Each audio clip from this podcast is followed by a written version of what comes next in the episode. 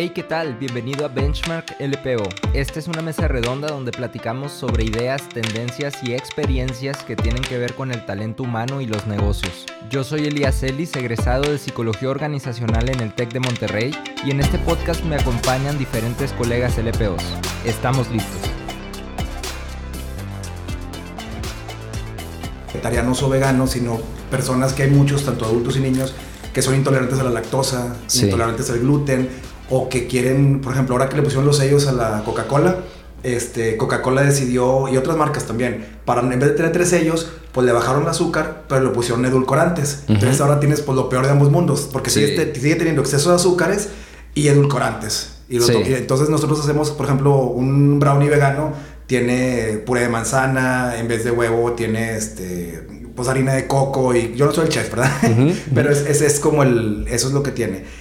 Compromiso Común es eh, otra empresa que somos eh, pues un grupo de, le llamo profesionales de la salud, porque por ejemplo tú y yo somos psicólogos, algunos, aunque nos hayamos especializado en organizaciones, pues ya sabes, con esta nueva NOM que entró y desde hace tiempo, pues tiene que ver también con salud, este, Sí. salud física en la ergonomía del trabajo, este, salud mental, el, el descanso, el, no sé, reforzamiento positivo, pero hay también psiquiatras, hay doctoras, hay nutriólogas, entonces, eh, como no todos son médicos, el paraguas bajo el que lo aglutinamos es profesionales de la salud, y ahí damos servicios. Yo, por ejemplo, lidereo los cambios de hábitos. Ujú. Por ejemplo, yo hace 3, 4 años pesaba pues, como 132 kilos, ahorita Ok. peso 73. Wow. Pero, lo, pero varias veces desde pequeño, muchas veces bajé de peso, pero el enfoque era diferente. Ok. Eh, más vanidad, o, o lo, o lo hacía por vanidad o por miedo. Y ya cuando entiendes, vamos a decir, los beneficios, eh, pues hice cambios de hábitos para que fuera sostenible. Ya más desde la conciencia. Totalmente. Y entonces, eh, pues lo empecé a llevar a muchas otras personas. Personas con tal vez temas de adicciones o temas de emociones fuertes, este, ese tipo de cosas. Y también tenemos una línea a través de Compromiso Común donde pues comercializamos ciertos suplementos. Ah, ok. Este, ciertos porque no todos los que personalmente nosotros hemos visto que nos, que nos funcionan. O sea, y que, y que, pues creemos que son, como su palabra lo dice, suplementan tus hábitos de ejercicio, de dormir, de alimentación. No es la pastilla milagrosa o la crema mágica, ¿no? Entonces, esos cuatro serían los, los principales. Y digo cuatro porque Compromiso Común se divide en eh, consultas y capacitaciones, más que son más de salud, no de consultoría de negocios o de publicidad, Sí. y la comercialización de los, de los suplementos. Muy bien. Wow. Pues, pues, Súper, bueno, diversificado, pero principalmente estás en el tema de negocios con tu consultoría Sí, y, a- y en el tema de hábitos, salud, bienestar, ¿no? sí, totalmente. Ok. Oye, y bueno, ya le di grabar, ¿no? Ah, sí, sí, Pa- sí, para no forzar ahí nada. No, no. Este. ¿Cómo? O sea, platícame un poquito. Estudiaste LPO. Sí. ¿Cómo fue tu camino? O sea, ¿cómo, cómo de LPO terminas en, en, en estos temas, no? O sea, este, pues platícame un poquito como que la historia. Totalmente. ¿Cómo se fue desarrollando? Mira, Porque, te- digo, nomás entre paréntesis, sé que también estuviste muy metido en el tema de música, ¿no? Y, y ándale, y, y pues sigo trabajando eso bajo el paraguas, voy a dejar de decir paraguas, de MBM también hacemos jingles, eh, cuando un artista va a salir hay cierto trabajo detrás desde cómo se va a vestir y por qué se va a vestir, por ejemplo una cantante pop que trabajamos en San Pedro aquí en Nuevo León, Sí. este de más o menos 20 años, hace un, un par de años, eh, oye pues que si, que si te pones el pañuelo verde o no, o sea, ujú. o el pañuelo azul, y si sí te lo vas a poner, ¿por qué, verdad? Y, y- y qué vas a decir, pero no, no fake, sino realmente también, ya con lo que tú y yo estudiamos, pues que resuene con, con el artista, ¿no? O sea, Claro. que, que no sea así. Entonces, eh, pues déjame te digo un poquito cómo llegó a todo lo de la música, también estuve en activismo de derechos humanos, este, política. Política. sí, sí. Sí. Yo, eh, eh, fíjate, eh, estudié, yo empecé primero en el Tecnológico de Monterrey. Y entré a Administración Financiera, a LAF. No sé si todavía exista esa carrera o alguna variación. Eh, y me iba muy bien en las clases, sin embargo, alrededor de quinto o sexto semestre, no sé, ya bastante avanzado, pues no me satisfacía, o sea, no era lo que yo quería hacer. Yo quería estudiar algo más como filosofía y filosofía no filosofía y letras españolas, sino filosofía, ya sabes, este, los estoicos y Sí, Séneca claro. y Platón y todo eso. En la época, entonces pues este, me salí Y según yo, pues estaba, pretendía estudiar en la UNAM, la carrera de filosofía. Pero en aquella época, no sé si te acuerdas, pues eh, hubo una huelga, eh, un paro total. Sí, sí recuerdo este ese tema. Eh, un personaje que tenía rastas, el, Mosh. El Mosh, sí, sí, sí. Entonces, pues no, y duró, no me acuerdo si un año o año y medio y estaban en paro. Entonces fui a hablar con los directores de las universidades de aquí, de la UDEM, de la Universidad Autónoma de Nuevo León, del TEC y pues el perfil de la carrera más afín, vamos a decir, cerca de filosofía en UDEM, a mí en lo personal no me atraía mucho por el perfil de, esa universidad, un poco religioso, por, no llamarle humanista necesariamente. En la Universidad Autónoma, el, en aquella época el grupo de estudiantes me parecía que, que no estaba muy concentrado en la carrera o en sus estudios y, y, en el TEC hablé ahí, conocí a José Luis Montes, le mandamos un saludo, el director de la, de la carrera. José Luis Montes. Y él pues me, convenció de buena manera, eh, eh, me explicó cuál era el perfil de lo que era LPO en ese momento y también el que pues que ya tenía avanzados los estudios, vamos a decir, mínimo tronco común y algunas materias que se podían revalidar y pues entré a LPO. Fue para mí muy gratificante más allá de las, de las materias eh, porque pues eras de cuenta yo pues el único hombre con, con puras mujeres y lo digo por, por esa experiencia de, de pues yo creo, creo que tengo esa sensibilidad femenina muy despierta y un tacto que ahorita muchos hombres están batallando con estos cambios que se les vinieron de pronto, ¿no? Este, claro. De la inclusión, de la diversidad, de del mamá, papá y todas esas cosas, pues yo Correcto. pues lo, lo viví, ¿no? Este, y, y, aprendí muchas cosas por, por ese contexto. Ter, termina LPO y yo eh, desde prepa eh, empecé con, con, la música, o sea, había tocado con un conjunto, siempre me había gustado y pues me fui a Los Ángeles con, con, la justificación o la excusa de que iba, mis hermanos habían estudiado una maestría y yo este, ahí les vendí la idea a mis padres de que mi maestría iba a ser estudiar música por un año. Me fui a estudiar el bajo eléctrico, pero realmente me apliqué y aprendí pues de muchas personas. O sea, un maestro de bajo me dijo, cuando estés tú en un grupo o en un conjunto, procura ser el, menos habilidoso. O sea, que si eres el bajista, que el, que el baterista sea más fregón que tú, que el guitarrista, que el vocalista, para que tú siempre estés esforzándote pues, para llegar al nivel, ¿no? Claro. Entonces, también le hice la actuación. Eh, allá me apoyaron con los estudios pero yo pagaba mi renta, yo pagaba mi alimentación y entonces, este, pues trabajé de todo. Hay un sitio, no sé todavía está, que se llama Craigslist, Fui chofer de limosina, fui bouncer, fui este portero en eventos, este acto, actor, o sea... Todo, eso ya siendo licenciado en psicología organizacional. Sí, todo eso. Y sí, cuando yo estuve, eh, mientras estudié en los últimos semestres y me gradué, trabajé pues típico en, RH en una constructora.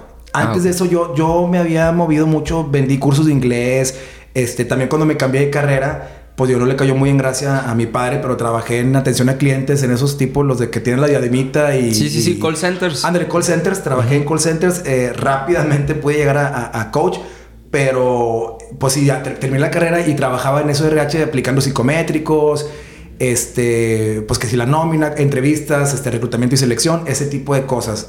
Allá tuve la, la, oportunidad pues de estudiar música y a la par trabajar toqué con una actriz este, que se llama Karina Rico y, así en ese grupo estaba el baterista que había sido de Jumbo, Enrique González, y luego tocó con Los Lobos. Y pues bueno, ya yo, yo padecí o padezco de uh, síntomas de artritis. Ok. Y el medicamento que tomo o el tratamiento, pues en Estados Unidos no me lo cubre y en México sí. Y en ambos países es bastante caro, pero pues aquí el seguro lo cubre y allá no, y pues eso fue parte de los motivos o de los factores por los que regreso acá, ¿no? Entonces, de cierta manera un poco disperso porque siempre tuve, aparte de estudiar psicología como, y, si te acuerdas ahorita que mencioné filosofía, como que si escribir, que si tocar, componer, yo creo que muchos o varios de los que estudiamos psicología nos, nos da por ese lado del humanismo o de creatividad y el lado de las personas, ¿no? Y, y, y por lo que escucho tú también del lado artístico, ¿no? O sea, como que la parte de esa sensibilidad de conectarte con lo de fuera y crear cosas y expresarte, ¿no? Totalmente, o sea, eh, bueno, por ejemplo, en el TEC dos veces gané premios en el Festival de la Canción, pero no era difuso. ¿A qué me refiero? O sea, no era de difusión cultural. Yo no, y lo respeto y los admiro mucho, pero yo no participaba en, eh, pues, pues las obras los musicales, los musicales, y todo eso, sino que era como más ya sabes, yo tirándole a John Lennon y ese tipo de, ondas, ¿no? Este, y, y, también como que eso me impactaba o me afectaba también de cierta manera porque mi manera de reclutar o mi manera de, hacerlo interno con el personal o con, los colaboradores o los empleados, como le quieras llamar según la organización, pues a veces pecaba de muy demasiado humanista. O sea, ya, ya, ya. No, no. Te conectabas a veces más, digamos, con, con, la persona que con el negocio, por así decirlo. Sí, y a veces erróneamente me, das la mano y te toman el pie o, o, o, me creía cosas que, que, me creía el cuento, ¿no? O sea, y, y, a veces este daba bandazos de que, bueno, me, volvía muy, muy duro, muy estricto, en lugar de encontrar ese justo medio y, como que siempre no había entendido que realmente este camino era porque quería trabajar en mí. O sea, hoy suena muy, yo antes me burlaba o le tenía aversión a los libros, por decir, o a los coaches, eso. todo eso, la superación personal, la autoayuda, y lo veía como que, ay, o sea, pues no, no es cierto, pero y ahorita llegamos a eso, conforme lo empecé ya a entender y aceptar, me fue más fácil desarrollar eh, lo de mis propios negocios y mis propias empresas, ¿no? Cuando antes, porque lo que me propuse, pues tuve programa de radio en el TEC y fuera del TEC, o sea, comercial y no comercial actué en series, este, vaya, lo que me propuse realmente lo logré, pero nunca había... ¿En series? Sí, o sea, ¿qué series saliste? pues híjole, es que son unas series que salieron en el 2005, 2004, algunas como tele local y que ya no están descontinuadas. De hecho, una mentira, pero yo antes sí pensaba, porque tengo varios amigos, no sé, de la época de aquí en Monterrey de la avanzada regia, y cómo no tienes todas tus revistas y todos tus, porque hay un momento que pues en verdad no tienes todo lo que has hecho, ¿no? O sea, te echan la mentira no me acuerdo cómo se llamaban, este, te los puedo googlear en un Throwback Thursday y tengo ahí mi eso, pero, pero o sea, salía de, pues series de Fox, por ejemplo, de televisión, o sea, que, tal vez ahorita pues no están en Netflix, pero pues pasaron y ya, ya no están, ¿no? Wow. No, no que yo fui el actor principal, pero pues es un trabajo. Pero sí, claro, estuviste ahí. Eh, inclusive no, por ejemplo, y, y, sí, o sea, en Los Ángeles, y cuando digo es un trabajo, a mí me pagaban por ensayar 250 dólares la hora. Aquí no te pagan ni por tocar.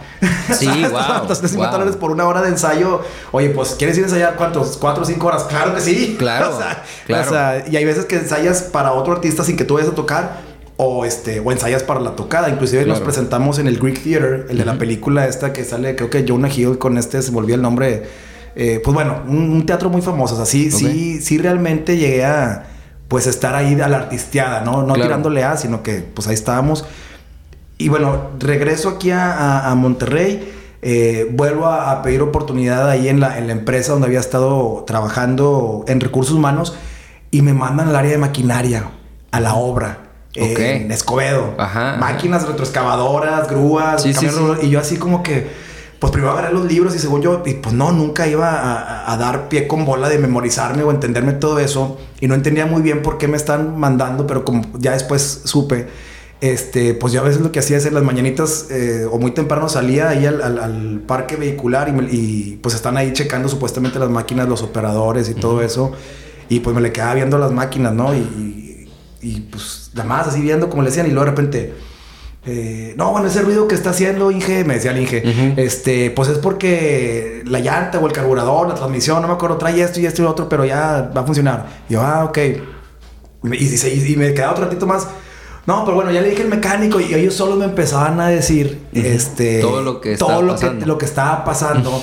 y sí, o sea, realmente es, esa técnica yo la aprendí de un cuento que había leído de un editor de libros que no sabía leer o no sabía leer muy bien. Entonces cada vez que le pasaban los escritos, sacaba el tesauro y el diccionario y empezaba a checar casi casi palabra por palabra o se tardaba un rato. Y entonces, pero, pero, pero no era de libros, era en un periódico. entonces, este, pues las mismas personas que estaban escribiendo los artículos cada vez se esmeraban más y hacían mejor su trabajo porque pensaban que tenían ahí una persona muy conocedora y muy habilidosa. Claro. Y que, pero pues bueno.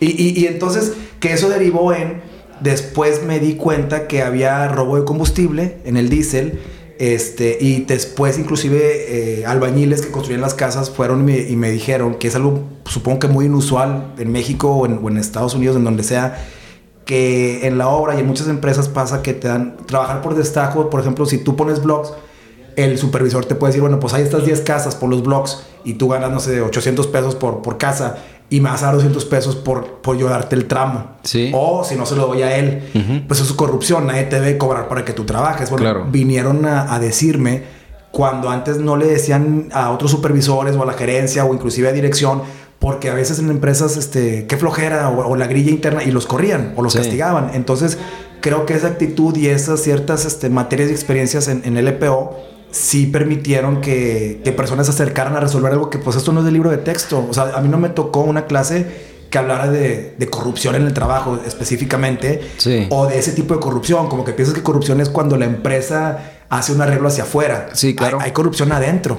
o que si Sí. le compras con un proveedor, o que si con el municipio. No, o sea, adentro puede haber personas que no atienden a un cliente interno, ¿no? Claro, O- sí, sí, sí. eh, eh, los, bueno, eh, coloquialmente también los favoritismos, ¿no? Y este. Y, y, sí, digo, también corrupción, abiertamente corrupción, ¿no? O sea, de este que, que conflicto de intereses y, y- y puede haber temas gruesos, ¿no? Oye, hay de todo. hay de ¿Quieres todo. usar la impresora o el Sí. plotter acá que imprimen planos? ¿O quieres este el vehículo? O Sí. sea, y, y, y- y en todos los niveles y tipos de industria, y tipo, o sea, por ejemplo, tal vez en la construcción, pues era de que, ah, bueno, pues cuando vaya horas extra, pues a, a- a ustedes sí les voy a dar y ustedes no, porque pues horas extra Ándale. es más pago, ¿no? sí, sí. Este, o desde eso hasta, hasta los tacos, ¿no? A quién le toca y a quién no le toca. Totalmente, o sea, y sí impacta en la organización, o sea, en, en el- en los ingresos, en el claro. desempeño y en la cultura, ¿no? Más, digo, en el clima laboral, o sea, en la Sí, cultura, sí, pero en el clima laboral, porque aparte también muchas veces las personas que están, vamos a decir, en la planta o en la obra, en campo, creen que la dirección tiene conocimiento y consentimiento. Sí. Y habrá organizaciones que sí y hay organizaciones que no. Sí, y luego la, gente toma conclusiones de, no, es que esta empresa así es, ¿no? Sí. Y, y bueno, todo eso estaba pasando y yo seguía con como el gusanito o, o vaya, a la par tenía mis eh, presentaciones cuando yo, lo último, el la última chamba, vamos a decir, en la música, conectando lo que tuve en Los Ángeles, yo regresé como en el 2008, en agosto del 2008 regresé de Los Ángeles, eh, era tocar en el, en el grupo de Alex Sintek en Estados Unidos. Alex Ok. Sintek en aquella época tenía dos grupos, como le salían, o sea, el que toca en México y cuando iba a Estados Unidos, pues contrataba músicos acá porque, pues, ¿para qué llevas piedras al río, no? Sí, o sea, y claro. le salía más caro este, Mover a los moverlos. músicos que Y- contratarlos allá. y entonces a través de Vox, de este Enrique González, él se volvió el band líder o el director de la, de la banda de, de Alex Intec. Me invita como bajista de Alex Intec allá. Y yo ya traía la situación de pues tener que estar con mi tratamiento sin un médico, sin seguro, ni healthcare, ni seguro privado allá. Y, y, pues con todo esto, los medicamentos y las consultas eh, caras. Y pues ya ves que dicen eh, cola de ratón, no, que cola de león o cabeza de ratón. Y Sí. entonces me vine a, a empezar mi propio grupo acá de rap. Ajá, sí, sí, sí. Y nos fue muy bien, llegamos así, por, vamos a decir, en el punto más alto, pues grabamos un, un disco de los últimos CDs que salieron este, Ujú, ujú. este, en físico ahí por el 2010. Y en ese disco para mí, igual y ahorita mucha gente no, pero pues grabamos con Molotov, con los Caifanes, con Placerina Mosh, Wow. con Jumbos, Claxons, o sea, Wow. realmente un disco muy padre cuando aparte no estaba de moda los featurings. Fue, Ok. o sea, de que ya es que ahora pues, todas las canciones son featurings porque pues sacas una rola nada Sí, más, no claro. hay disco. Y yo quería, yo visualicé que, que así fuera, ¿no? De que a Ajá. esta canción con, con- hay que invitar a estos, ¿no? Esta Sí. canción hay que invitar a estos. Y, y ahora con mi propio presupuesto, lo que yo pagué fue el estudio grabación, la mezcla. Pero los artistas eh, sí me, muy humildemente, por ejemplo, cuando hablé con Alejandro Markovich, el guitarrista de Caifanes, fue esta canción creo que estaría ideal que tú pudieras tocar un solo, este, pero no te quiero insultar diciendo eh, tus honorarios. Sí. Entiendo si, si no puedes o, o no quieres, pero si logro cubrir tus honorarios, que no sé cuáles sean, tendría que pagarles a todos. Por ejemplo, Control Machete también grabó Claro. y, y, pues no puedo, no va a salir. Sí, claro. Y bueno, dijo, ok, va, pones el avión y el, y el hospedaje. Ah, claro, sí. Sí, O sea, sí, nada sí. más a los que estaban fuera los volé y los que estaban aquí, pues unos taquitos y ese tipo de cosas. Sí, pero sí, sí, sí. O sea, de, de- fueron relaciones. Digo, eh, nomás eh, en lo que llevamos de conversación, pues puedo percibir que un fuerte tuyo es las relaciones, el conectar con la gente. Y, y es lo que he tenido que trabajar porque sí, sí, sí creo que soy carismático por mucho tiempo y a la fecha lidio, por no decir que batallo, pero eh, con un carácter a veces que puede ser intempestivo o, bueno, la manera así que la, que la gente puede decir enojón, pero no es enojón, es, es inteligencia emocional. Y yo conocí el concepto, mi padre me regaló el libro, inclusive yo creo que no sé si es en secundaria o en prepa, porque fueron los noventas, este, de Daniel Goldman, de, de inteligencia emocional, y no lo leí. Ahorita estoy leyendo todos los libros que no leí. o sea, todos los libros que no leí, pero que ahí estaban. Sí. O sea, no, no, o que no los quise o no los podía procesar Ujú. por, por el ego, ¿no? O sea, siempre tienes el ego que confundes la personalidad con quién eres Sí. verdaderamente. Incluso hasta intereses diferentes, ¿no? O sea, o, o conciencia de qué es lo importante en, en- o sea, bueno, el, el qué es lo importante creo que cambia en cada etapa de tu vida. Y acabas de decir algo importante, Elías. Eh, Lo de qué es lo importante, fíjate, me ha ido de manera más exitosa, que no significa que no fracase o no me equivoque en lo personal y en los negocios, cuando le puse propósito a las empresas. ¿A qué me refiero? Y eso que habíamos estudiado lo de misión, visión, valores, pero antes cualquier emprendimiento, cuando andaba en la artistía, quiero ser famoso. Cuando hacía algún tiro o un emprendimiento, pues quiero ganar dinero. En lugar de quiero hacer, que fíjate, eso sí pasó con el disco, el quiero hacer el disco de hip hop alternativo que trascienda por más de 20 años y que ah, pues salió esa obra en ese momento, cuando antes era como, como vamos a grabar un video, pues ¿qué, qué hacemos para que pegue? En lugar de pues, ¿qué hacemos que esté bueno? O sea, que, que, que, represente, digo, que antes que me da medio pena decirlo, pero que sí, que, que, sea verdadero, porque lo verdadero trasciende y la gente que, que vibra con eso lo va, a... Lo con eso. Ajá, lo va a reconocer. Y con los negocios, oye, quiero vender eh, pasteles veganos porque está de moda. No, oye, ¿sabes qué? Tengo una sobrina que eh, pues tiene como seis años y es intolerante al trigo, a la lactosa y a unos colorantes. Nos dimos cuenta, bueno, mi hermana se dio cuenta porque de repente estaba como inflamada y le salía como, como una carraspeo en la garganta cuando iba a las fiestas y comía ciertos dulces. Y luego como que no, el fin del mundo porque no puede trigo y no puede eh, lactosa. Y yo cuando bajé de peso, que hace ya más de cuatro años, pues yo, yo lo evito más por salud que por peso, porque aunque seas tolerante hay cierta inflamación y por lo de la artritis. Y le dije, no, mira, hay todo este universo de cosas que puedes preparar y que están ricas. Y yo que empecé a comer vegetales como hasta mis 25 años. Yo, yo inclusive hasta en el TEC fue cuando me di cuenta que el jugo Jumex no es jugo. Sí. Que es agua con colorante con azúcar. Sí, sí, sí, sí, sí. Que, dices, ah, algo saludable, un yogur y unas galletas de avena, ¿no? inclusive cuando salieron los sellos, yo antes compraba mucho el jugo B8 este, en el Oxxo y pues tiene tres sellos, güey. y sí, los sellos, o sea, no es jugo de verduras. Claro, es claro. Un polvito deshidratado que esto. O sea, no estamos tratando de echarle ninguna compañía, cada quien sabe lo que hace. Pero la, ignorancia y, y que pues cualquier persona puede... Lo que yo decir es que hasta estudiantes universitarios pues caímos o caemos en, la mercadotecnia, ¿no? Sí. Y entonces, por ejemplo, en vez de tratar de vender pasteles, oye, vamos a hacer esto para, y olvídate de la moda vegana o el gluten free, para las infancias que no quieres que desarrollen la intolerancia a la lactosa, o ahorita, por ejemplo, México tiene mucha diabetes infantil, diabetes tipo 2, que es la creada, ¿no? Y, obesidad. Y yo que crecí como con esa obesidad, pues sé que la mayoría de las personas eh, estoy de acuerdo con el aceptarte, eh, tu cuerpo, o sea, quererte como eres, pero no normalizar cuando hay, hay un problema de salud. Sí, es patológico, ¿no? Tota, totalmente. Y entonces, pues empieza a funcionar de una manera diferente y hasta lo vendes de una manera diferente y no es, no es truco. O sea, no es publicidad engañosa decir, oye, está esta opción y también sin edulcorantes. O sea, sin, sin NutraSweet, sin Splenda, sino pues se puede endulzar con fruta. También porque pasé la etapa de los 25 a los 30, seguía trabajando ahí en la obra o en la construcción y me compraba mi litro de jugo de naranja. Pues jugo de naranja de verdad, ¿verdad? Exprimido. Sí, pero sigue siendo azúcar. Es un chorro de azúcar y, el, litro es un chorro. O sea, sí, sí, sí, y, entonces empecé a leer varios libros y fue cuando empecé a realmente estudiar ya por mi cuenta y, aprender. Oye, pues es que la naturaleza, creas tú en Dios o creas en la ley natural o madre tierra, la fruta es de temporada hay en ciertas áreas, o sea, no siempre hay fruta, hay en ciertas áreas, y si tú tratas de comer, o sea, un jugo de naranja, una taza, corrígeme, pero son o dos a cuatro, depende del tamaño, naranjas exprimidas. Pero te reto que te comas cuatro naranjas, o sea, de verdad. No, a la segunda ya estás lleno. Y si comer otra cosa. Pero si tú las exprimes, puedes tomarte ocho naranjas, que es aparte nada más te estás tomando el, azúcar. El azúcar de la naranja. fibra. Entonces empecé a como razonar muchas de esas, muchas de esas cosas.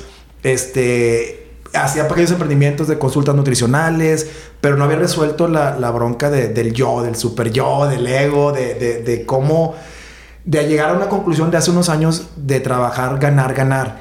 Se oye muy duro, pues no es que yo antes nada más jalara para mi lado, pero cuando piensas en vender o en aumentar la productividad o en ganar más dinero, no, no, no, no siempre es ganar, ganar. Tú estás pensando en, en, pues, hacer mayor productividad. Es ganar tú y, ya encuentras algún modo y tal vez en el camino ayudas ahí por ahí a alguien, pero si, si mientras no ganes, tal vez no. Sí, como, como lo estás planteando, no sucede forzosamente en todas las interacciones. Y hoy en día, por ejemplo, los negocios que tengo o que tenemos digo, con, con mi socia, eh, en todas las interacciones, inclusive si eres prospecto, por llamarle el término técnico, aunque no compres, te llevas algo de valor. Sí. O sea, inclusive te vas asesorado. Y eso lo aprendí también viviendo en Estados Unidos con, creo que era Geico o Gecko, una aseguradora, donde decía, ven con nosotros. Y yo lo implementé en la constructora cuando regresé allá, a cotizar tu seguro Y si no te alcanza o no te conviene, yo te cotizo otros dos y pues te vas con esos. Entonces, por ejemplo, aquí en la constructora venían y pues porque tú, a diferencia de vender pasteles o de vender este carros, pues nada más puedes vender casas donde estás construyendo. Entonces, por ejemplo, oye, pues si tú tienes casas en Juárez y en Escobedo y una persona viene y, y entra al constructora sin saber, oye, quiero comprar una casa. Hay muchas empresas este, pues que los obligaban, por ejemplo, los que tienen Infonavit los orientaban medio, no, sí, vente aquí a Juárez y, y, la persona pues vive tal vez en García o trabaja en Santa Catarina y le vende la casa en Juárez. Acá le decíamos, pues oye, nosotros tenemos estas, estas, esta oferta de producto ah, te conviene acá, mira, estas empresas tienen casas en Santa Catarina y tenía los folletos de las otras empresas. De una manera, las personas se van, tal vez no te compran esta a ti, pero oye, ¿ya compraste casa? Sí, la compré en la competencia. Pero ve, te atiende muy bien Jorge, o te atiende muy bien donde Jorge estaba trabajando, porque él mismo me dijo que esto y que esto y, que el otro, ¿no? Claro. te, pongo un ejemplo también muy concreto, porque le hice de todo. Tuve cachuchas, en, estuve en, mecánica, en maquinaria, estuve en comercialización, o sea, me sacaron de RH como por esas habilidades este, a otras áreas, como entendí que donde tuvieran una bronca y por eso vi lo del, lo del diésel y eso, o sea, me mandaban porque pues... Era el que iba a conectar con la gente que arreglaba la bronca, ¿no? Me, me, me, ganaba la confianza de las, de las personas, o sea, había un gerente o había un jefe de ventas y un gerente comercial y casi, casi, no, pues sí me hicieron gerente comercial. O sea, yo sí. me hice gerente, gerente comercial y pasaron horizontalmente a esa persona a otro puesto. Yo creo que como que era amigo del dueño y, y, no querían eh, correrlo y no hay bronca. Pero sí dijeron, ¿sabes qué? Pues lo está administrando mejor, está, porque si está no nada más motivando a la gente, sino le está dando herramientas este, para que vendan mejor, para que vendan sin trucos. O sea, que no te vendan como los que van con los sartenes de no sé qué a tu casa y tratan o tiempos compartidos, sino, por ejemplo, una persona también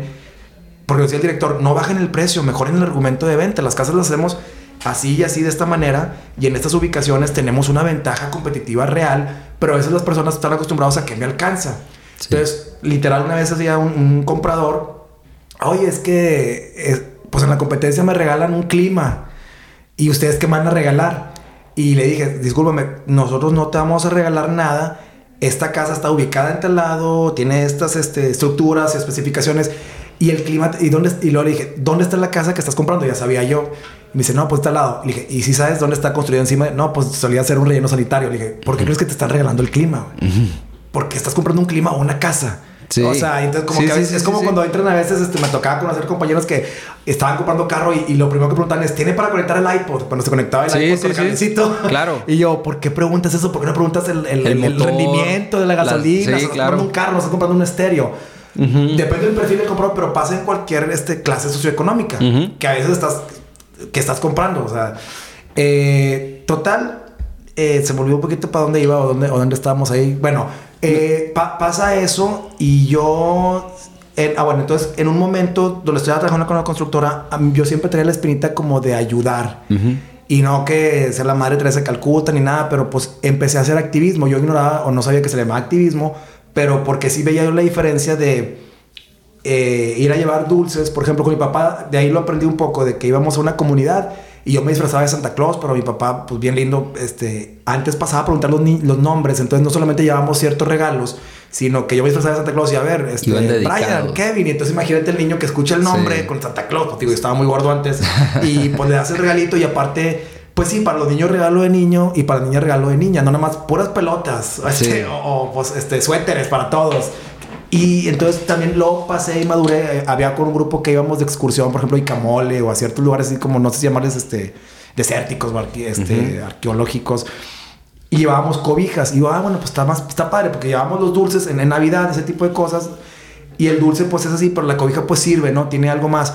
Pero siempre la comunidad seguía pues con sus problemas, o de falta de electricidad, o de falta de oportunidades de educación, o de trabajo. Entonces yo, ya cuando estoy entre mis 20 y 30 y tantos, eh, pues dije, ay, pues ¿quién puede impactar? Pues los diputados, los alcaldes, los senadores, ese tipo de cosas. No, nunca aspiraba yo a que quiero un puesto de elección popular, o sea, quiero ser político. Este, pero, y, y ya para los ya entre esa edad, cuando regresé aquí con, después de mis 28, pues muchos amigos me decían, por como platico, decían, pues lánzate, yo te apoyo. Y un amigo tenía catering, yo te hago el catering y yo la publicidad y no sé qué. Y, pero yo no quería meterme ni al PRI, ni al PAN, ni al PRD, porque realmente digo, pues me gira todito el ratón y sabía, aunque me, hubiera me acercaba y era. O sea, en México dice la ley: tienes el derecho a votar y a ser votado. Pero luego tiene unos como artículos donde dice, sí, para ser votado tienes, te tiene que postular un partido, Un partido, político. No claro. existían los independientes. Ujú. Pues no me acerqué porque era, ah, bueno, sí, vente a este partido, este, pero pues esto. O vente acá, pero mira, ah, carga, pega calcamonías y yo, pues, o sea, no Sí. que no quiero hacer trabajo o pagar el derecho de piso. Digo, yo cargué tambores y, y que en Estados Unidos tomé clases de actuación y barría el teatro porque no me alcanzaban. Son, son caras o no son caras, pero no me alcanzaban. Y... Pero aquí yo sabía que te estaban utilizando, el partido que fuera, o sea, no, Sí. no por hablar específicamente de algún partido. Cuando empieza lo, de la- lo del Independiente con el Bronco, por ahí del 2014, yo fui y me apunté como un aspirante candidato independiente sin estar ligado a nadie más. Sí. Y eso te lo conté, yo junté las firmas, más de 11.500 firmas, pero Sí. firmas de verdad. No había el celular con la foto y, y- y- y se registra, sino que tenía yo que hablar con cada persona. Sí. Y las personas no sabían porque obviamente la Comisión Estatal Electoral no le interesaba ni a los partidos. Sí, que de se hecho supiera- yo, yo te seguía en ese proceso. O sea, yo recuerdo que publicabas eh, en Facebook cómo iba el proceso y estamos aquí en la fiscalía o en la, no me acuerdo cómo se Sí, llamaba, sí, la, la dependencia. sí, la-. Este, y ya vamos a entregar los documentos y me dijeron esto. Y, o sea, yo recuerdo de esa época. Para mí fue muy. Yo, yo realmente era una persona y todavía, o sea, cada vez menos, pero muy ingenuo, por no decir otras, otras palabras, de verdad, muy. Pero más que ignorante, pues sí, muy ingenuo, o sea, ingenuo, ingenuo. Fíjate, y te lo voy a decir como. Yo no sabía. Vaya, pensaba en la corrupción, pero no sabía que era un negocio. ¿A qué me refiero? O sea, que hay grupos de personas liderados por algunos que ahora sí como eh, Coca-Cola y Pepsi, pues PRI y PAN, y nosotros vamos por esta bolsa de dinero que se llama San Pedro, esta bolsa de dinero que se llama Monterrey, esta Sí. bolsa de dinero que se llama Nuevo León. Sí. Y, ¿y cuál es la bolsa de dinero? Imagínate que yo quedo de alcalde y, oye, sí, Elías, ¿sabes qué? Te voy a encargar, tú recoges la basura de San Pedro y ahí te va toda la lana. Y tú, compadre, te encargas de los comedores este, infantiles Sí, y tú te encargas de las escuelas y entonces, por repar y a todos les pides, ¿verdad? Obviamente, que te pasen ahí un kickback o entonces, comisión. Pero es una, pero es, un- es una, es una lana increíble. O sea, Sí. así de que dices tú, lo que, lo que se roban es más de lo que se roban, lo que ganan en, en ese negocio, ¿no? Sí. Y aparte, pues no les cuesta porque con lo que, con tus impuestos se pagan tus campañas. Haz cuenta que es como el negocio perfecto, pero también es súper estresante y, y, o sea, yo, yo padecí muchas represalias y extorsiones y persecución y no quiero exagerar, no que me amenazaran de muerte, pero sí estuve blacklisted, sí estuve este, rechazado, puertas se cerraron, oportunidades de negocios, este, hasta de empleo, porque inclusive ya entiendo por qué, y ni lo justifico ni está bien, hacen eso del chapulineo los políticos, porque tienen que seguir, o sea, ni tienen empresa, ni no voy a decir que no son buenos para nada, pero no han sido, no han tenido un trabajo, entonces pues Claro. ya se cuelgan de una y de otra y de otra y traen su séquito de a donde yo llego y tú me llevas, tú vas a ser secretaria, tú vas a ser director, tú vas a ser barrendero, o sea, Sí. hasta mero, hasta el último puesto, el de las Sí, copias. Pues yo, yo ah, inclusive mi papá me dijo, no te metas porque tú no traes padrino, o sea, inclusive como lo de la música, no, o sea, no sabes cómo es, y no es que no sabes cómo es, te vas a asustar, sino no sabes que realmente esas personas se dedican a eso y si les ganas o, o les fastidias, le estás fastidiando el negocio a alguien. Ya Sí. no es, o sea, súper su, que hables bien o mal de alguien, porque yo sí hablaba, yo nunca he insultado a los políticos de que con maldiciones No, o pa- pero, pero, decía las evidenciabas. cosas. o sea, siempre con- buscando la transparencia, ¿no? O sea. Es más, te- me inspiré en. ¿Te acuerdas de esta película de la de 9-11? ¿Cómo se llama? Michael Moore. Uno gordito de lentes que va a la Walmart, a la Walmart, va al Walmart y, y los graba de que, oye, for- hizo la de Bowling for Columbine. Es un documental donde expone el tema de los high school shootings, o sea, de, los, de los muchachos en secundaria que, que van Los y van- tiroteos. los tiroteos. Sí. Y dice él, pues mira, aquí estamos en Walmart, vamos a ver si Elías puede comprar una mamá ametralladora y las balas. Ah, bueno, en media hora, un chavo de 18 años, ¿verdad? O sea, acaba de comprar una ametralladora sin waiting period, sin background check. Entonces yo empecé a ir a la Comisión Estatal Electoral con un camarógrafo, un amigo, este Adolfo Franco, que hoy cumpleaños, le mando saludos. Este, y pues llego a la ventanilla de la Comisión Estatal Electoral, que ya cambió de nombre, ya no existe. Y digo, oye, que se pueden ya registrar personas independientes por un cargo público. Sí. Ah, pues te pido información. Me dice, ¿para qué cargo? Y yo, como jiribilla, pues para los que haya, a ver, eh, o sea, tú pásame todo. Y luego lo empiezo a leer ahí enfrente y están grabando. Entonces digo, con un poco de como sarcasmo y civismo, pero sin faltar al respeto. Y aparte era un funcionario público, ¿no? Sí, o sea, claro. y lo, y sí, mira, en internet te lo vas y digo, oye, pero es que no tengo internet. Ah, y sí, le digo, no, pues es que yo vivo en Lampazos y no, no tengo internet, ni computadora para acabar pronto. no, o sea, ¿cómo puedo ejercer mi derecho a votar y ser votado? Y entonces como que, ay, tiene razón este güey, o sea, es elitista y es discriminatorio que lo pongas en internet y que no pueda yo, si no tengo computadora, ni luz, ni internet, este, participar, ¿no? O enterarme. No, pues me pasaban ahí a la biblioteca que tenían y así me lo fue llevando y poco a poco ya no puedes traer cámaras, donde sí debería de poder traer cámaras. Este... Pues sí, y lo viví a la par de. Yo, yo empecé, quería documentar el Oye, no tienes internet, pero traes una cámara bien chingona. o sea, pero es que tenía, tenía, que, tenía que hacerles entender el punto, ¿no? Sí, claro, era, era entender el punto. Y, sí, sí, y, y, realmente yo quería documentar el proceso de lo del Bronco. Caí en. O sea, vaya, el político que me digas y, su, su grupo realmente tienen unos intereses más allá que el de servir a la ciudadanía. Yo sí creía que había algunas personas, ya sabes, no todos, tampoco afirmo que todos, hay buenas personas que están trabajando en el gobierno, pero las principales cabezas sí van con un plan de ganar, seguir ganando, nunca perder y pues no contratar a los más aptos porque necesitan gente eh, que los proteja o que los apoye, y, ¿cómo se dice? Incondicionalmente. Yo, por ejemplo, ¿y quién va a ser tu secretario de eso? no, pues, o sea, yo estoy, yo quería, aspiraba ya que iba en serio y que junté las firmas a como en la primera elección, no ahorita, Pato Zambrano, tú lo veías en los debates y decía, no, es que tú fuiste Big Brother. Y luego, pues no robé, pero tú sí esto, tú sí lo otro, y tú sí, Entonces, tú, es que tú eres rapero, es que te vistes fachoso. Eso ni es delito, ni es corrupción. Claro. Pero pues hice esto y esto porque pues sé hablar, me sabía las leyes, sabía de administración pública, porque si tú lees, es tantito así, son poquitas páginas, cómo administrar el municipio, no tiene casi nada que ver con lo que hacen. Lo que tienen que hacer es eh, la pavimentación, recolección de basura, procurar ciertas... Y, se dedican a hacer muchas otras cosas y a hacer, negocios, ¿no? Y sí junté las firmas. No puedo decir que hubo un fraude porque mientras no hay una sentencia que lo diga, pues estoy cayendo en una ilegalidad de cierta manera, pero pues sí, sí evitaron con yo cumplido todos los requisitos no me dejaron ser candidato. O sea, no fui candidato y perdí. No me dejaron ser candidato. Tengo muchas amistades y conocidos o personas que piensan que yo he sido diputado, piensan que he sido eh, regidor, piensan que he sido alcalde y, no he sido nada de, eso, ¿verdad? porque, pero porque me moví tanto y seguí con muchas causas. Claro. Pero bueno, me pasé el activismo político porque inclusive me cerraban la calle, me seguían carros de policías, este, me hostigaban, ¿no? Por decirlo así. Yo tengo esta teoría, Elías, de que del centro al sur de México te desaparecen. Y tal vez acá porque era Monterrey, porque era San Pedro, pues nada más te ponen en la lista negra y te fastidian. Porque pues si me mataran, pues estaría raro que me hayan matado, ¿no? si no estoy metido en, delincuencia o en cosas así. Pero si te empiezan a presionar. Fueron a visitarme a mi casa y te das cuenta, pero te digo, mi ingenuidad, ay, ¿quieren hablar conmigo? No, querían venir a ver quién es este cuate, cuánto varo tiene, qué onda, porque pues ya tú sabes, así como en ILEGI hace una estadística, pues alguien que va a tu casa ve qué carros tienes, cuántos carros tienes, cómo vives, todo eso, ¿no? Y te sacan plática y... Medir a ver qué tan, qué tan peligroso puede ser, ¿no? Y o, qué tan... nos tenemos que preocupar por este vato, ¿no? Totalmente, porque también aprendí, yo ni había leído Sun Tzu y el arte de la guerra, o sea, te digo, me aventé a lo hondo así nomás este, pues no hay enemigo pequeño en la política. O sea, se les. No. Pues por ejemplo. No, y menos en esta época de redes y todo eso. Totalmente. Tú sacas un video que le mueve el, este, el corazón a las personas o las emociones, porque al final del día siempre siguen con este discurso de que quieren dar eh, las personas que, vamos a votar, ¿no? Eh, ¿Quién tiene el mejor plan y, estadísticas? Pero al final del día la gente vota con las emociones. Claro, eh, es quien conecta más. Y aunque digan ser mentiras, y por eso dicen las mentiras, porque pues quieren que se las creas y, y, como las personas que vuelven con el ex tóxico que dicen ahora, yo no, no estoy muy de acuerdo con el ex tóxico, pero pues ahí va el electorado otra vez, o bueno, ya con él no, entonces me voy con el güerito, pero pues, ay, no vi que era lo mismo, pero envuelto en otra, en otro, en otro empaque, ¿no? Cambié de mi activismo político, por así decirlo, porque ya estaba muy grueso, este, inclusive me mudé de donde estaba viviendo, a activismo medioambiental.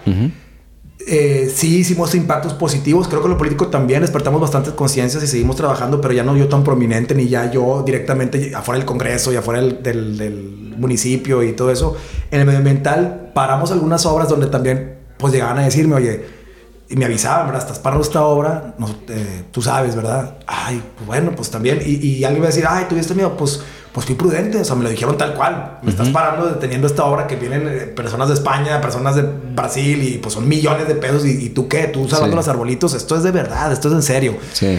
Pues lo seguí haciendo otra vez o apoyando de, este pues con organizaciones, ya no yo dando tanto la cara, o sea, no dejé de trabajar, pero ya no me expuse tanto y lo pasé ahora a un área que la consideré donde nadie me iba a atacar, que eh, va un poco alineado con el ganar-ganar, con lo de los suplementos y hago activismo canábico. ¿A qué me refiero? Terapéuticamente, el cannabidiol, conocido más como el CBD. Sí, sí, sí. Y, fíjate, yo toda mi vida yo nunca probé el cannabis hasta que regresé a Monterrey ya por ahí de mis 30. Y no, lo digo como mojigato ni nada, sino inclusive yo con mi artritis allá, eso que allá jangué con Pato Machete, con Cypress Hill, este, nunca consumí ni en líquido, ni fumado, ni nada. Y me decían, sí, para los dolores, pero sí viví en Los Ángeles el movimiento que ahorita está viviendo apenas más o menos en México hace unos años, ¿no? Sí. Este, y ya que entré a lo de los suplementos, del, del bienestar con compromiso común, oye, pues yo, porque yo lo vi, nadie me lo contó, niños y adultos, porque también hay este sesgo, o, no sé cómo decirlo, de que, ah, bueno, pues CBD para los niños epilépticos, también hay adultos de 18 años a 45 a 50 que, o de 90 que tienen Parkinson y ya se ha fumado o tomado o untado, tú los ves en 50 segundos se transforman y pueden ser eh, felices, ir al baño, comer por sí mismos, dejar de golpearse la cabeza del pobre niño eh, por tres horas o por 40 días o, por lo que tú quieras. Está el caso aquí en Monterrey de, Grace que antes de tener 400 episodios de convulsiones hasta en un mes bajan a tres. Y, es algo así, o sea, parecía magia. Y también funciona en, animales. Y, ahorita no, no estoy vendiendo, pero eh, sí se me hacía muy injusto que porque me porque a la par de que tú y yo vivimos aquí en el 2010, o sea, la violencia que hay, sí. Eh, formo parte de una coalición nacional que se llama Regulación por la Paz. Estamos a favor de que se regule el uso del cannabis en lugar de prohibirse, porque hasta usando ejemplos de otro contexto, si tú prohíbes el derecho a decidir o lo que le llaman el aborto, si tú prohíbes la prostitución, si tú prohíbes todo, el, él o la que lo quiera, pues lo va a conseguir, pero en unas condiciones paupérrimas y deplorables. Y con, violencia por medio, sí. Con violencia, con explotación, con abuso. Entonces, el que vaya a querer este, ejercer su derecho a decidir, el que vaya, pues que esté regulado y, y pues minimizas los problemas para, para todos, o sea, económicos, de violencia, de mercado negro. En México yo solamente traigo la bandera del cannabis, pero yo a, nivel internacional y en otros foros en Nueva York, yo hablo, pues regular todas las sustancias, porque todo lo que prohíbas va a generar un mercado negro y va a generar delincuencia violenta, ¿no? Sí, sí, violencia, punto, sí. Sí, sí. Eso es correcto. Y, y, pero en México, como en muchos otros países, digo, no es como que estoy pisando callos, pues les conviene la prohibición porque genera mucho ingreso lo que está prohibido. Sí. Y, no nada más, no estoy hablando de los policías, estoy hablando de los jefes de gobierno, ¿no? En los tres niveles. Sí, sí, sea, municipal, estatal y, federal, ¿no? Claro. E, entonces, pues esa... Es parte de la bolsa. Es, parte de esa bolsa. sí, sí. Y entonces, porque tú controlas las puertas de entrada y de salida, tú controlas las vías de acceso, entonces... Pero me di cuenta que en el cannabidiol y con los niños, y perdón, por, y con los viejitos y con los enfermos, ni al gobierno ni la delincuencia les molestaba, porque no me estoy metiendo al negocio de ellos. O sea, no, vendo marihuana, no vendo cannabis, no. Pues, o sea, informamos, educamos y con, tenemos autorizaciones sanitarias que ganamos con amparos. O sea, me di cuenta que avanzaba más ahí porque, pues bueno, quiere, quiere poder dar CBD o venderlo o lo que sea. Pero acá sí me estaba llevando el negocio a otras personas, en lo medioambiental y en lo político. Entonces sigo, pues no sé si educando de derechos humanos pero pues aquí sí, sí, sí veo yo, inclusive tengo un socio que se llama Gregorio Salazar, él es médico, este, graduado del UDEM, con la especialidad en, la, en la UNAM y luego ahí fue al TEC también a otros cursos de esto, donde pues yo digo, ¿cómo puedes tener estas consultas donde ves que el niño también pues es analgésico y, antiinflamatorio?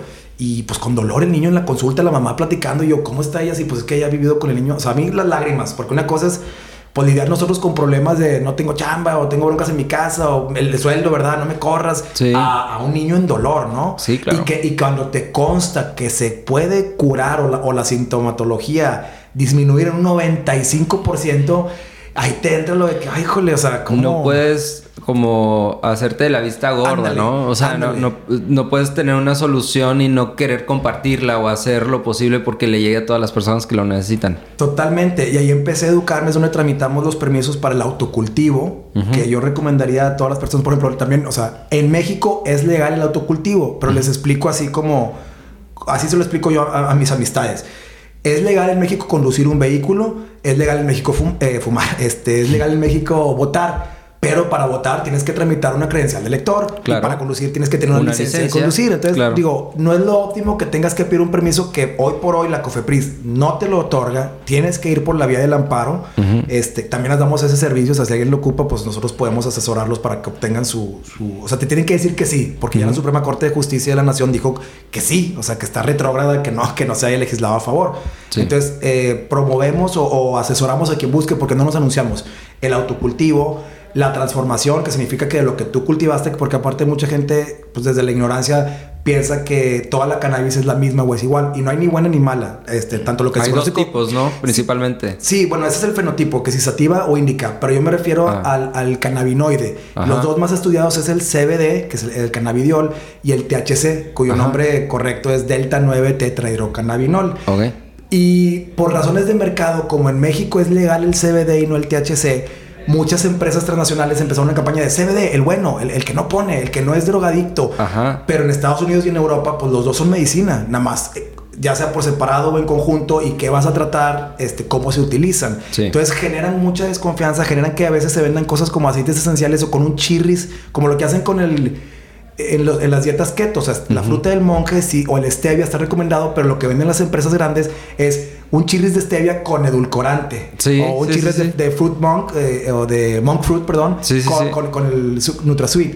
Entonces, eh, me llena eso. O sea, eso más que grandes ingresos es algo que, obvio, tengo un pie en la puerta para cuando, cuando y si se legaliza, pues ya también este, ya, ya- tienes la estructura o- el conocimiento para, para montarte en ese negocio, ¿no? Pero por mientras estamos nosotros ayudando personas, algunos casos pro bono, según cómo se presenten, otros casos, pues si pueden pagarle la consulta, si pueden pagar su medicamento, pues los asesoramos para cómo pueden traerlo importado desde Colorado o cómo pueden ellos fabricarlo aquí, ¿no? El autocultivo medicinal.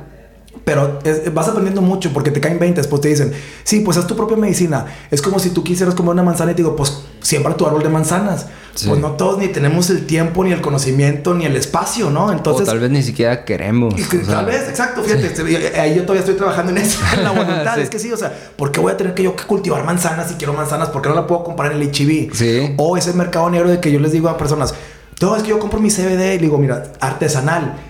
Lamentablemente, vamos a decir el mercado negro, por no decir delincuencia organizada, es- esa cannabis, porque, o marihuana, si le quieres Ujú. llamar así, que compras, no tiene CBD. O sea, la, ca- la cannabis que tiene CBD es una cierta cepa procurada, como hablar de un maguey azul y un maguey tequilero Sí. genérico y cosas así. Entonces, y aparte, si tú lo haces en tu casa, pues tú no sabes cómo la, la persona que lo cultivó, que le interesa el profit o el margen, si no le echó químicos, pesticidas, si no tiene metales pesados, entonces lo que tú concentras, pues lo concentras también el plomo. O sea, no, es como si yo te dijera, cómprate un paracetamol en la calle, no compres el paracetamol de la farmacia. Pues no, yo prefiero el de la farmacia, ¿no? Sí, o claro. una cheve, vas al Oxxo a comprar cerveza y un señor, hey, ¿qué es esta cerveza? No, prefiero la del Oxxo. cumple con ciertos parámetros este, técnicos y de calidad y, y que finalmente pues te aseguras que estás comprando la medicina y no algo más que, que salió ahí de, de alguien, ¿no? O sea, Totalmente. Y entonces tenía yo como todos, o sea, llego ahí, gran parte, si te fijas,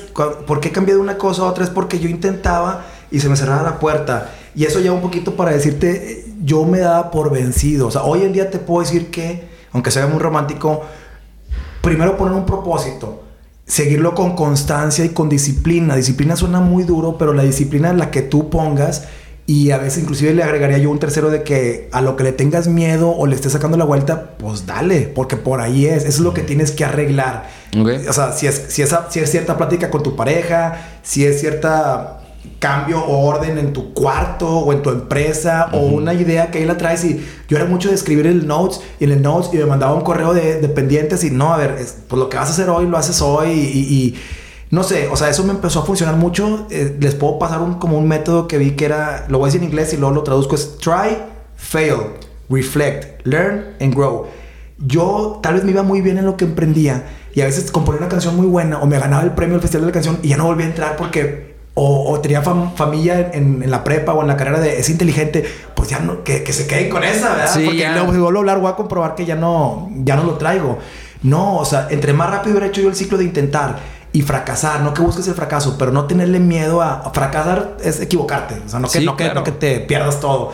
Reflexionar, o y, y después de fracasar, reflexionar, aprender y creces. Pero si no fracasas, pues no reflexionas. Si no reflexionas, no puedes aprender. Y si no aprendes, no creces. creces. Y entonces puedes ser exitoso en tu programa de radio, en tu grupo, en el activismo, pero eh, el ejemplo que pongo yo es, imagínate que tú eres estrellita y está esta cajita con la que juegan los niños de circulito, cuadrito, triangulito. Sí. Y, y- y yo intentaba aquí y no entraba. Ay, me tiraba, la- me tiraba al, al catre, a la cama. y- Sí. o, o si ya estaba muy emocionado, intentaba circulito, no, intentaba cuadrito, no, y me volvía a tirar al piso, no, pues sigue intentando. Y aunque no seas el mejor en esa área, si sigues intentando, va a entrar el estrellita en el cachito de, de estrellita, ¿no? Claro. Y por eso yo, sin haber estudiado mercadotecnia ni publicidad, este, cuando con Marisa, que ella estudió, hizo una maestría en, en, Holanda y trabajó en Heineken y regresó. Y, oye, ella hacía como freelance trabajo de publicidad en redes y yo empecé a hacer la venta como un proyecto más y luego lo empecé a estructurar porque pues sé todo esto de psicología organizacional, le arreglé tanto a tantas empresas y personas de sus negocios y dando consejos también con amigos y nunca lo hice para un proyecto mío. Y ahí es donde ya cerrando el círculo, pues empecé a implementar lo de psicología organizacional en mis proyectos y abriéndome yo como persona a los consejos que daba, pero no me aplicaba, ¿no? Que creo que es clásico, ¿no? Sí, sí, sí, sí, sí. Y, y empecé... A, a, veces es como que se nos hace más fácil el arreglar los problemas de otros, ¿no? Y, y los nuestros ahí. Y, es por lo del ego, o sea, te, te, te cierras, no quieres aceptar que a nivel inconsciente, ¿no? Que estás mal o que, que hay algo que arreglar, llámese de la infancia, llámese de personalidad, de emociones y también que no se acaba, pero no lo veo como algo malo, sino yo ya lo hago constante, me, me autocheco, este, yo digo que tengo por mucho tiempo pues como un tape, no sé, igual mucha gente ya no escucha los cassettes, pero pues tengo un tape que le está dando vueltas y casi siempre es negativo. O sea, el cerebro, que es un órgano así como, no sé, el, el bíceps es un músculo y lo que hace es contraer, el cerebro piensa. Entonces ahorita que estoy hablando contigo, está pensando. Cada vez trato de distraerme menos, este, practico ciertas cosas así de meditación, de respiración,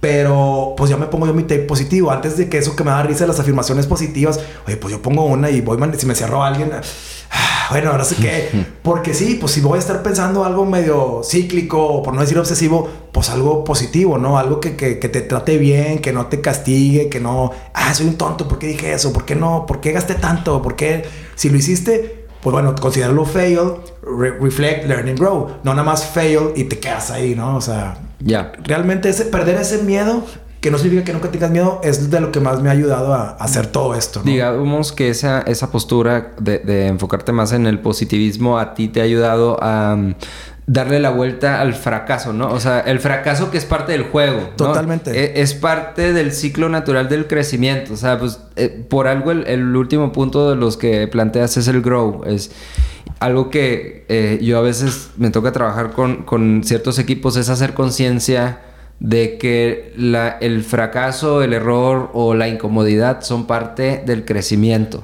Totalmente. Y es como decir, el mojarse es parte de echarse una alberca, ¿no? Ándale, o sea, es como, este, mucha gente como que lo intenta, fracasa y dice, no, pues eh, lo que dices, ¿no? Tirarse a la lona, saco conclusiones, no estoy hecho para esto, este, o no, el, la empresa me trató mal, la vida me trató mal, los negocios me trataron mal, la gente me trató mal.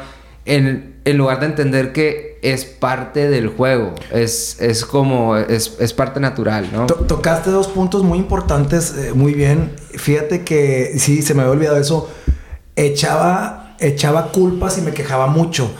Eh, aprendí y costó, ¿verdad? Y todavía tengo ese reflejo, pues, porque no es un instinto, pero a dejar de echar culpas y a dejar de estarme quejando todo el tiempo y te, ay, no, por mi artritis y entonces por eso esto, o ah, la constructora y ya, no, pues pase lo que te pase, realmente tú eres responsable después de cierta edad, o sea, ya de, de, tu destino y de, de dónde llegas y cómo llegas ahí. Y lo otro que dijiste eh, sobre la incomodidad, Fíjate que yo le sacaba mucho, a veces hay un falso confort y me voy a explicar, porque esto me sirvió para lo de bajar de peso y para los negocios. Eh, choose your heart. Yo le llamo el sacrificio, yo le llamo, pero lo leí, ¿verdad? El sacrificio voluntario. Es difícil eh, tener sobrepeso, que no te quede la ropa, no poder hacer ejercicio, este, sentirte letárgico, batallar para respirar, tener diabetes. Es difícil hacer un menú, ir a hacer el súper con, con, comida nutritiva, este, estar a dieta, hacer ejercicio.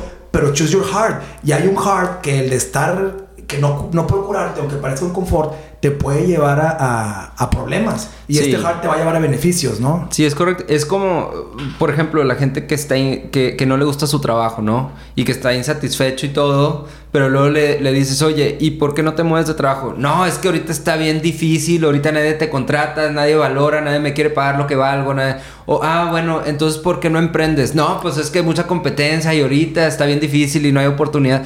Y dices, bueno, entonces, pues... Eh, eh, es lo que dices la falsa comodidad. O sea, según yo estoy bien insatisfecho en mi trabajo, pero en realidad es, es, lo más cómodo para ti ahorita porque es como tu malo por conocido, ¿no? Y, le tienes más miedo al bueno por conocer. Y yo, esto que voy a decir, se puede, a veces se malinterpreta. Y inclusive yo cuando lo escuchaba como que, ay, me, me ofendía, o no sé cómo decirlo, pero existe la paradoja del pobre. Y el pobre no se refiere a tener mucho o poco dinero. El pobre es eh, no tengo dinero o no tengo tiempo, porque hay pobreza de dinero, pobreza de tiempo. y, entonces, ay, quiero emprender, pero no, no sé cómo, porque no sé de leyes o no sé de cómo invertir o no sé cómo poner un negocio. Entonces, el pobre no invierte en sí mismo. Invertir en leer libros, en tomar cursos, ya sea gratis, ahí es tiempo, o pagar una mentoría o lo que sea. Yo, yo batallé, pero rompí esa paradoja del pobre, porque aparte también con mi ego, no, pues yo puedo leer de cómo bajar de peso y bajaba de peso, pero no hacía los cambios de hábito. Entonces, inviertes en ti y se reditúa. E, y, como dices tú, esa, falsa comodidad, este, pero no haces el esfuerzo. Ah, es que estoy harto de que no me quede la ropa, o estoy harto de no poder jugar fútbol con la raza. Pues, y ya estás haciendo ejercicio. No, es que no me alcanza por el gym. Existen realidades que son, tal vez tú no puedes ir a Sport City o al Deportivo San Agustín, pero puedes salir a caminar o a correr al parque. Sí. Tal vez no puedes este, hacer este, las máquinas de quién sabe qué, pero puedes hacer lagartijas y sentadillas. Y así lo hice yo. Ahora no, me las doy de súper fregón, pero así lo doy. O muchos, ah, es que esta dieta es con salmón y que digo, sí, esas son las fotos de internet. Yo soy uno huevo con, con, con, jamón, con jamón y como la lata de atún. Esa mm, se puede, se puede hacer de una forma o de otra. Y, y, ahí es donde dices, oye, es que la raza saca todos esos argumentos antes de intentarlo. Sí. O sea, es como ni siquiera lo intento porque tengo toda esta historia atrás. Le tenemos miedo al, fracasar, al fracaso. O sea, le tenemos miedo, entonces mejor no lo intento en lugar de entender que si lo intentas y fracasas, vas a aprender o por dónde no, o qué hubieras hecho para que sí. Vestirme diferente, tengo que llegar más temprano, tengo que, no sé, lo que tú quieras, no depende de lo que quieres hacer. Ok. Oye, Jorge, digo, de, toda esta plática, pues te queda claro que eres súper diverso en, temas, este, o sea, proyectos, eh, etcétera. ¿Cuáles disfrutas más? O sea, ¿de qué tema? Eh, ¿Hay alguno en particular que es el que disfrutas? O sea, has hablado de negocios, has hablado un poco de lo del tema del cannabis, este, del altruismo, hábitos.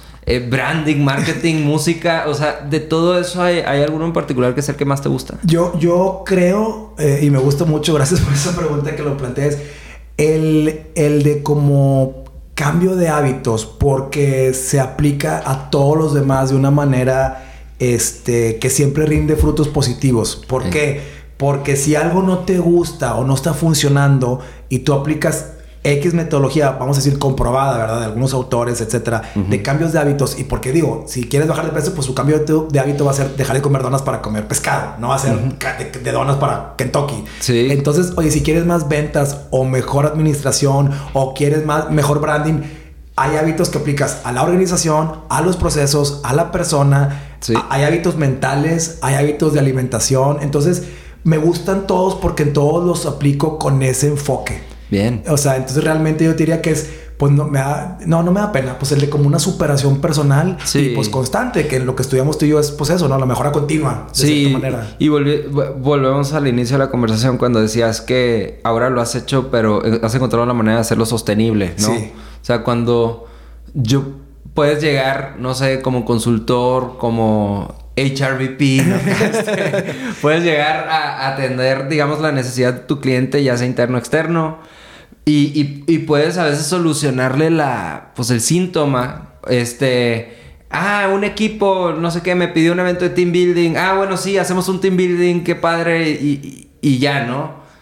Pero, pues desde esta conciencia puedes llegar a los hábitos, a ver, ¿qué está haciendo el equipo? O sea, ¿por, qué llegó hasta aquí, hasta este punto donde están desintegrados o, o, no tienen claros los objetivos o parece que hay conflicto de intereses?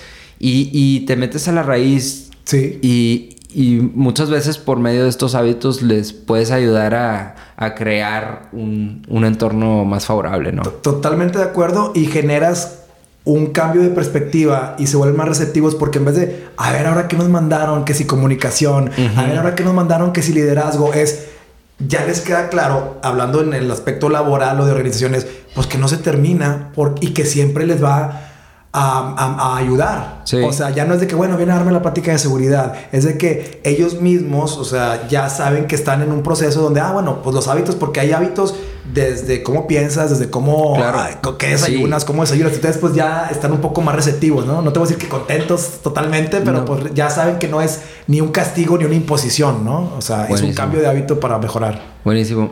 Oye, y, y para ir aterrizando esta conversación, me gustaría también preguntarte, o sea, de Digo, se me hace interesante tu punto de vista en esto porque pues estás metido en muchas cosas, no solamente, digamos, en, digamos, empresas de que corporativos y el mundo de RH como solamente a veces, pues hay gente más especializada, ¿no? Digamos. Sí, sí. ¿Cuál, de, sé que también sigues teniendo contacto con ese mundo, o sea, tienes, eh, o sea, trabajas también para empresas o tienes proyectos, este pues tienes amigos, ah, por ahí te vi en los, este, los Unprofessional Show y ah, todo eso. O sea, veo que estás conectado también con ese mundo. O sea, ¿cuál, es tu perspectiva de lo que, o sea, digamos, lo voy a dejar muy abierta la, la pregunta para ver que, desde dónde me, me respondes tú. O sea, ¿cómo ves lo que está sucediendo actualmente en el mundo de recursos humanos? O sea, ¿qué ves tú? ¿Qué, qué oportunidades, qué retos, qué ¿Qué es lo más relevante que ves tú que esté sucediendo actualmente en el mundo de RH? Fíjate, algo que tal vez para mí es relativamente nuevo y pues creo que no, pues desde el COVID, ¿no? Te puedo decir que yo aproveché el tiempo del COVID para tomar cursos en Coursera, cursos en Udemy cuando yo en alguna época, tal vez de manera inconsciente, no que haya dicho, ya me gradué del TEC, ya no ya sé todo. No dije eso, pero pues dejé de leer libros, dejé de actualizar. Las actualizaciones eran como las de, de ley. No, salió esta NOM, o ahora está, como en alguna época el ISO 9000X, ahora el 360, pero pues esas no eran porque yo decidía seguir aprendiendo, era como que, ah, salió esto nuevo. Este, sí funciona muy bien que te capaz, por ejemplo, pues yo lo que aprendí de, yo hago no viralizamos, hicimos, monetizamos el canal de una artista infantil muy conocida. Y, yo pues en mi vida había trabajado con YouTube, ni he trabajado en marketing, ni en programación, y pues, o sea, en cursos que cuestan 149 pesos, o sea, no es anuncio de Coursera, pero lo que quiero decir, puedes leer libros, las, tomar mentorías, este, y esto hablo tanto para personas o para organizaciones. Eh, algo que sí he visto yo, pues me tocó trabajar, o hemos tenido empleados que con facilidades de home office, y no estoy generalizando, pero sí está, está, o sea, sí hay una diferencia de una oficina presencial a home office. Pienso que tiene que ver mucho el rubro, el giro, eh, el, la voluntad también y disposición de las personas. Em, yo no generalizo que si millennials, que si generación de cristal, pero sí algunas personas no han vivido trabajar o se incorporaron a las empresas vía home office y ahora que ya no es necesario, estrictamente hablando, le rehuyen a, hay resistencia. hay resistencia. Y, y si hay beneficios, porque sí se genera pues una cultura organizacional, sí. puedes a veces avanzar mucho más rápido si algo... En la oficina. En la oficina. Y enfoque también. O sea, en, tema de productividad también, el enfoque de la gente no es el mismo en una oficina que en una casa, ¿no? Y, y sí lo he visto, este, pues como algo negativo y positivo, porque también al revés, hay empresas aquí mismo en Monterrey, en Nuevo León, de compañeros de mi edad, pero no de LPO, ingenieros, que ellos empezaron home office y se quedaron home office porque le conviene tanto a ellos y a la empresa. Sí. Y de vez en cuando van o tienen, no integración, sino presencial. Pero hay otras personas, y sí, pues considero que son algunas generaciones más, más jóvenes, que no han vivido la experiencia de empresa y lo ven ahora así como algo 100% negativo o como que no, es que esto es el futuro. Pues no, es una modalidad. Sí. Es una modalidad más. Es como si ya salió el Instagram o el celular y no, ahora se graba con celular. Yo hago videos, por ejemplo, que vamos a hacer varios para, para SSAB. Pues vamos con cámaras profesionales. O sea, sí.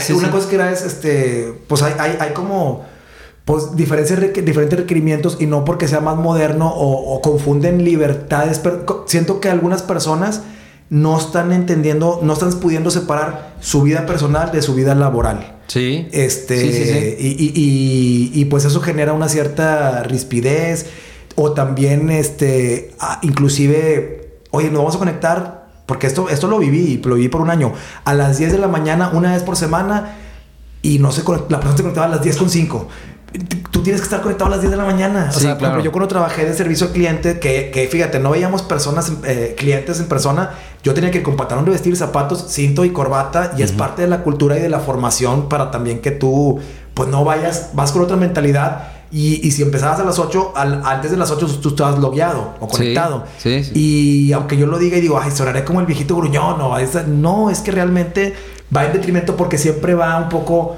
va más laxo, más laxo y, y, lo toma la persona mal porque pienso yo no separan vida personal de vida laboral. Se pueden normalizar hábitos improductivos, ¿no? Sí. Y, y luego eso pues termina impactando en, pues, en resultados y, hasta afectas la agenda de otros y muchas cosas. Totalmente y distorsionar la relación porque en presencial Puede, haber amistad o no, puede haber cordialidad entre compañeros de trabajo y que afuera no se hablan, no porque se odien, porque pues tal vez no hay, pero ah, eh, cuando te conectas, eh, como cuando hablas por el WhatsApp, aunque estés en Zoom, a mí me tocaba personas que no, ex compañeros de un equipo, de una de mis unidades de negocios, que pues ya no están por el tema que estoy platicando, que no encendían la cámara. Sí. O sea, pues quiero, quiero ver tu rostro. y no, no, voy a juzgar tu cuarto, ponte en donde tú quieras.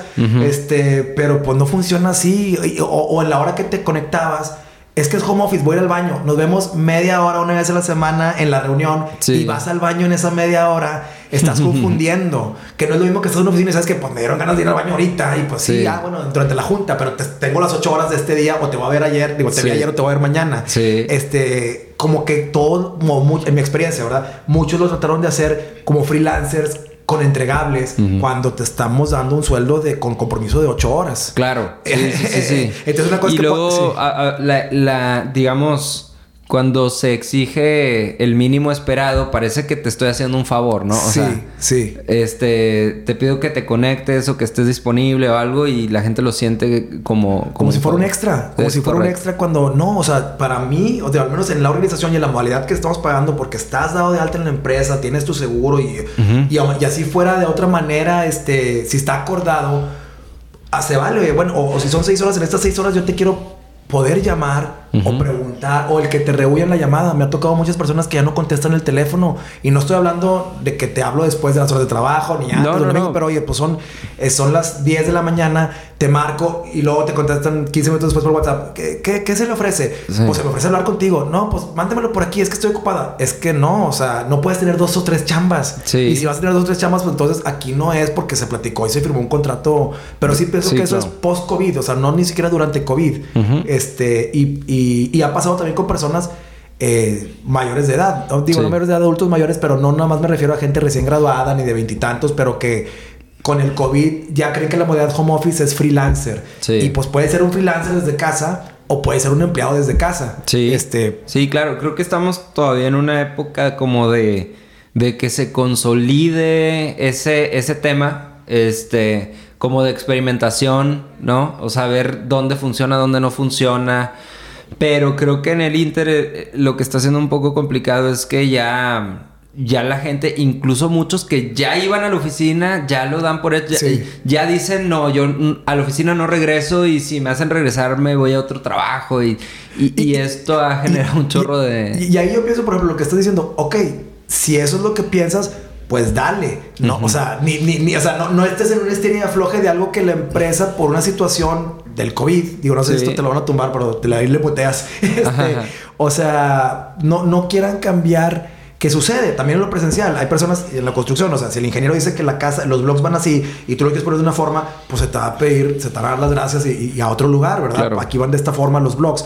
Eh, pero sí, aquí yo lo que yo siento acá tal vez es por un poco de, perdón, o flojera o acá están tratando de imponer su propia cultura a toda la organización y voltean de cabeza como tú dijiste desde la agenda desde este pues lo que se tiene que avanzar y, y, pues eso o sea yo dando uno positivo y uno negativo lo positivo es si puedes tú si deseas emprender o mejorar eh, en lo que sea autoestudiar y están todas estas herramientas este tanto el YouTube gratuitas eh, o de paga en, las este, plataformas de Coursera, Udemy no sé cuáles otras más. Es más, está, está, la Fundación Carlos Slim, tiene unas muy buenas. Yo ahí he tomado bastantes cursos y son gratuitos. Sí. Tanto de cosas de habilidad, eh, habilidades, no sé, de artesanales a, intelectuales o profesionales. Y lo del home office que ya existía, digo, yo desde que vivía en Los Ángeles hablaba por teléfono con, con pantallita, digo, no como no el iPhone, sino pues ya existe la videoconferencia, pero esa facilidad se volvió una herramienta que no arma de doble filo, sino una herramienta en retroceso de, de, la productividad. Y, y sí hago el énfasis de ciertas eh, generaciones más jóvenes que tal vez así empezaron, porque a mí, o sea, algunos hasta se graduaron durante el COVID. O sea, terminaron sus estudios ahí a, distancia. Muchos llevan trabajando en una empresa ya un buen rato y no han visto a, la gente con la que trabajan, ¿no? Sí. Y, y, y, no tienen la apertura, siento yo, hay una resistencia a querer también probar para, ah, ok, bueno, o sea, si, si es esto, ¿no? O, por esto me estaban pagando. Inclusive, este, las, los centros, los call centers en el COVID porque yo hice ahí, hago mucho mi investigación, o sea, hablo de diversos negocios y voy checando para, pues ya sabes, sueldos, salarios, métodos de contratación, cosas así. Y te pedían forzosamente, aunque trabajaras desde tu casa, que la capacitación fuera presencial. Ah, pues. pues ¿Por qué? O sea, claro. para, que, pues, para que puedan ver, ¿verdad? Y que puedan conocerte y todo eso. Entonces. Por supuesto. Sí, eso, eso es de lo principal que yo, que yo vi y, y, la no disposición también eso que de tomar, de contestar una llamada o de regresarla. O sea, ok, puedes no contestar pero quiero hablar contigo por teléfono. Porque quiero tener una conversación donde no se vaya el internet. Directa. sí, de verdad, una conversación. O sea, no, no un videojuego, no sé cómo llamarlo. Sí, sí, sí. Sí, pues es todo un reto, eh, o sea, en, sobre todo pues para colegas de recursos humanos, o sea, esto impacta mucho en cultura, este, por eh, el nivel de relación que puedes crear ahora, eh, o sea, entre, entre la gente del negocio ahora que estamos más, digamos, separados, sí. Eh, pues se convierte en todo un reto que pues nos tocará eh, innovar o tal vez convencer a la gente o crear formas. Y fíjate, nada más entiendo que se volvió también con estas juntas, así sean tres o dos de 20 minutos o lo que tú quieras al, al día por Zoom, al no estar en un contacto diario o presencial o firme y continuo, pues no tienes todas las herramientas de lectura de está enojado, no está enojado. O sea, pasa mucho ese, ah, se enojó, ah, está triste. De, aquí para allá, ah, está triste, tal vez lo ofendí. Y de allá para acá, ah, está enojado. Este, por decir algo medio estereotípico, ¿no? Del el que contrata y el contratado. Sí. Pero pues no, tal vez si me vieras más frecuente o si supieras cómo me vieras la interacción con los demás compañeros de trabajo, ah, ok. Y no digo así habla, así habla gritando, insultando, no, pero ah, ok, esto no es enojado, esto es serio o esto es este de trabajo. Sí. Esto es cotorreo. Ah, siempre pues en ese breve espacio y el Zoom y que si se conectó y que si no y pues no tienes bien ajustado el termómetro. O sea, algo emocional, fíjate, eso es algo importante. Sí, pues es que hay, hay, hay, partes del trabajo que no se ven en el proceso, en la ejecución, o sea, suceden en este plano más este interpersonal, digamos, o un poco más subjetivo de que conoces a la gente y todo, ¿no? Entonces, esa parte, si, si, si tenemos limitado el contacto personal, pues se, se puede llegar a perder. ¿Y cómo lo vas a motivar, inspirar, liderar si no lo conoces? Sí, claro. Digo, tú y yo que hoy en día sabemos que podemos, ya podemos hacer hasta trajes a la medida, ¿no? O sea, hay, motivadores para el equipo y hay motivadores, incentivos para, para ciertas personas. Pero si no sé si te gusta el chocolate o no, pues como que, te claro. a tu casa o lo claro, que sea, ¿no? Claro, claro, sí, definitivo. Muy bien, Jorge. Oye, pues te agradezco muchísimo el espacio, la, apertura, este, el haber, el haber venido presencialmente aquí a grabar, este es de. Eh, creo que es el primer episodio de este podcast, particularmente, que grabo así en persona. La verdad me gustó la experiencia. Y pues te agradezco mucho. Creo que. Este. De alguna manera. Eh, digo, LPO. Por ahí José Luis se ha encargado de que sea un grupo muy unido y que de repente sepamos de gente de otras generaciones. Yo por desde que estudiaba ya José Luis por ahí ya te mencionaba, te tenía en el radar, pero no había tenido el gusto de conocerte, un placer.